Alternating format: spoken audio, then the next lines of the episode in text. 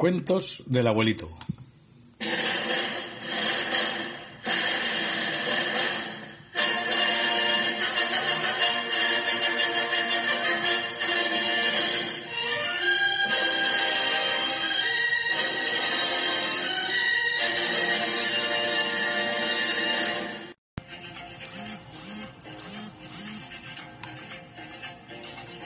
Hailibú, el cazador.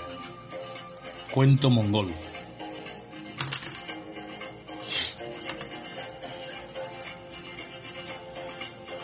Érase una vez, hace mucho tiempo, en un país muy lejano, en el lejano desierto de Mongolia, vivió un hombre llamado Hailibú. Como era cazador, todos lo conocían como Hailibú, el cazador. Hailibú siempre estaba dispuesto a ayudar a los demás. Nunca disfrutaba solo de las cosas que cazaba, sino que las compartía y repartía, por lo cual se había ganado el respeto y el cariño de todos los del pueblo. Si salía un día y cazaba una liebre, esa noche compartía liebre con su vecino, que le gustaba mucho cocinarlas a la brasa. Si otro día cazaba un jabalí, que es ya un animal bastante grande, entre todos lo compartían y hacían un guisado de jabalí para comerlo juntos.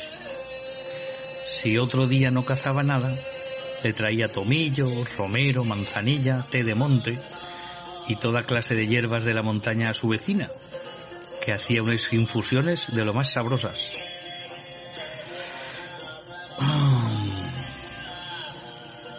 Un día de primavera, Hailibú había salido bien pronto de su casa. Todavía estaba oscuro cuando comenzó a caminar en dirección a la montaña. Llegó al bosque cuando apenas había comenzado a brillar la luz del sol. Andaba con cuidado, acostumbrado a no hacer ruido para no molestar ni espantar a los animales del bosque. Entre la espesura del bosque pudo ver una serpiente blanca que dormía enrollada a los pies de un gran árbol.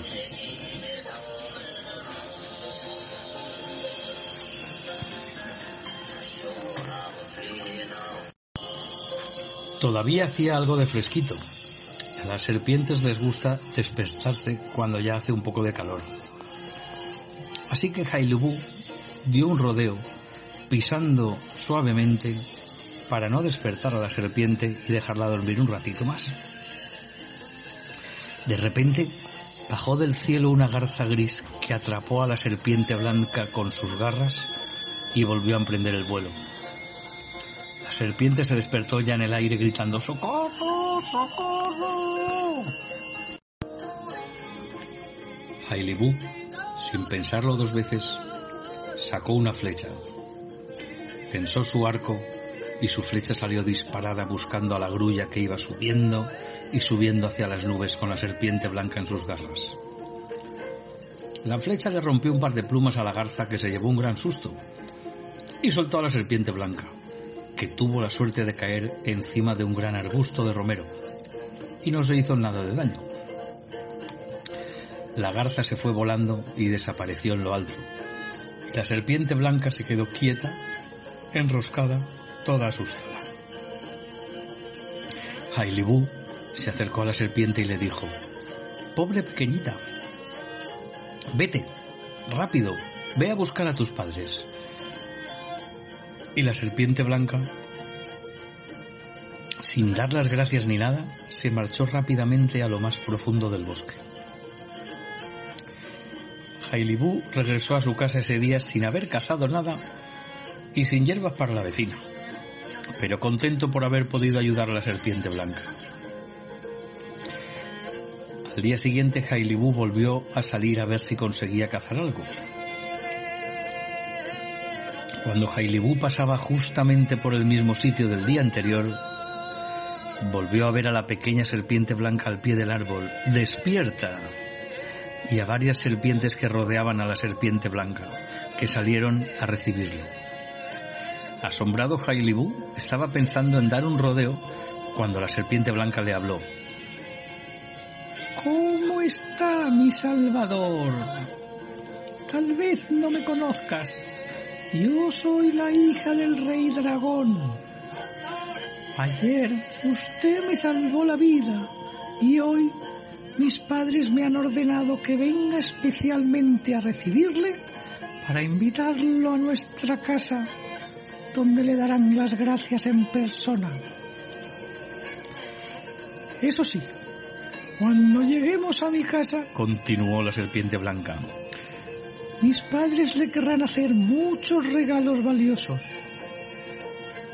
Te recomiendo que no aceptes nada de lo que te ofrezcan mis padres, porque si quieres algo realmente único y especial, le tienes que pedir la piedra de jade que lleva mi padre en la boca. Si usted se pone esa piedra en la boca, podrá entender todos los idiomas de los animales que hay en el mundo. Pero... Siempre hay un pero. Nada, absolutamente nada de lo que escuches de los animales podrás comentarlo con ninguna persona. Nadie. Pase lo que pase, bajo ninguna circunstancia. Si por el contrario le dices a alguien algo de lo que hayas escuchado de los animales, te convertirás inmediatamente en una estatua de piedra. Hailey le dijo a la serpiente blanca. Bueno, está bien. Vamos primero a casa de tus padres, será un placer conocerlos. Y la verdad, me gustaría mucho saber qué es lo que dicen los animales del bosque. De acuerdo, vamos entonces, sígueme. Y Hailibú caminó detrás de la serpiente blanca y de todas las serpientes que acompañaban a la serpiente blanca.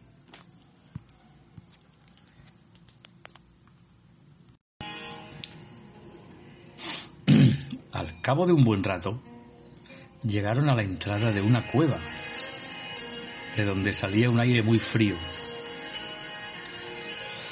La serpiente blanca